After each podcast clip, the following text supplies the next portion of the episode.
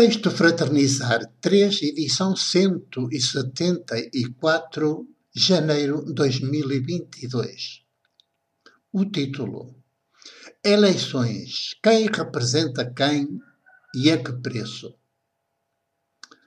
Condenam-nos a sermos populações sem vez nem voz, mas com voto. Só que o voto de populações sem vez nem voz acaba sempre por se virar contra elas, umas vezes mais, outras vezes menos, mas sempre contra elas. A prova provada acaba de ser feita com os debates televisivos que precederam a campanha eleitoral, que culminará nas eleições legislativas antecipadas dia 30 deste mês debates de 30 minutos entre os líderes dos partidos que vão a eleições, dois líderes de cada vez nos canais de notícias e nas rádios, logo seguidos de comentadores contratados. O cúmulo do roubo da vez e da voz das populações, reduzidas assim a meros votantes. Tudo acontece como se as populações não existissem. E mais, como se os partidos, partidos fossem apenas os respectivos líderes, também eles condenados a ter de andar a correr de um debate para outro sem tempo para se prepararem para os duelos de palavras, todas elas sopradas pelo veneno da retórica e da habilidade, não pela fecundidade da verdade, realidade que nos faz livres. Pior ainda, sem tempo para os afetos compartilhados.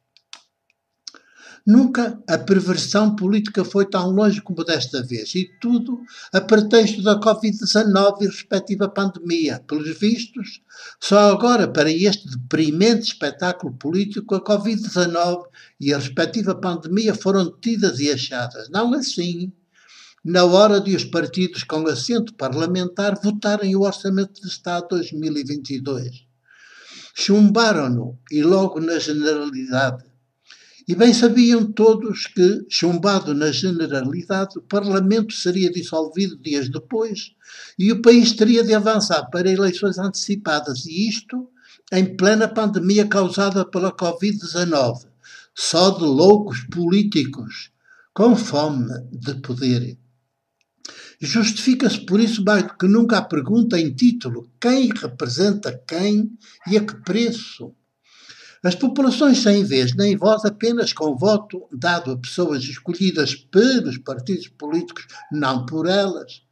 Já que delas aqueles apenas querem o seu voto sem elas jamais chegarem a estar representadas neste tipo de democracia partidária. Só mesmo as minorias privilegiadas e mesmo estas, espalhadas por diversos partidos, quantos mais melhor, uma arma mais do poder de que, deste modo, nunca chega a ser olhado e tratado como estranho, que divide para reinar, de modo a melhor nos poder roubar, matar e destruir, de um só golpe ou lentamente. Cabe às populações roubadas de vez da vez e da voz, pelo poder e sua lei, decidir em consciência o que fazer no dia 30 das eleições antecipadas por decisão unilateral dos partidos políticos que agora lhes pedem o voto. Ou não votam, ou votam em branco, ou votam nulo, ou votam num dos partidos cujos líderes conhecem, pelo menos de rosto, sem nunca esquecerem, porém, o provérbio que diz: quem vê caras não vê corações. Nem de um outro, quando o poder era um exclusivo dos clérigos. Bem prega Frei Tomás. Diz, mas não faz. Por mim, decido em consciência, não votar.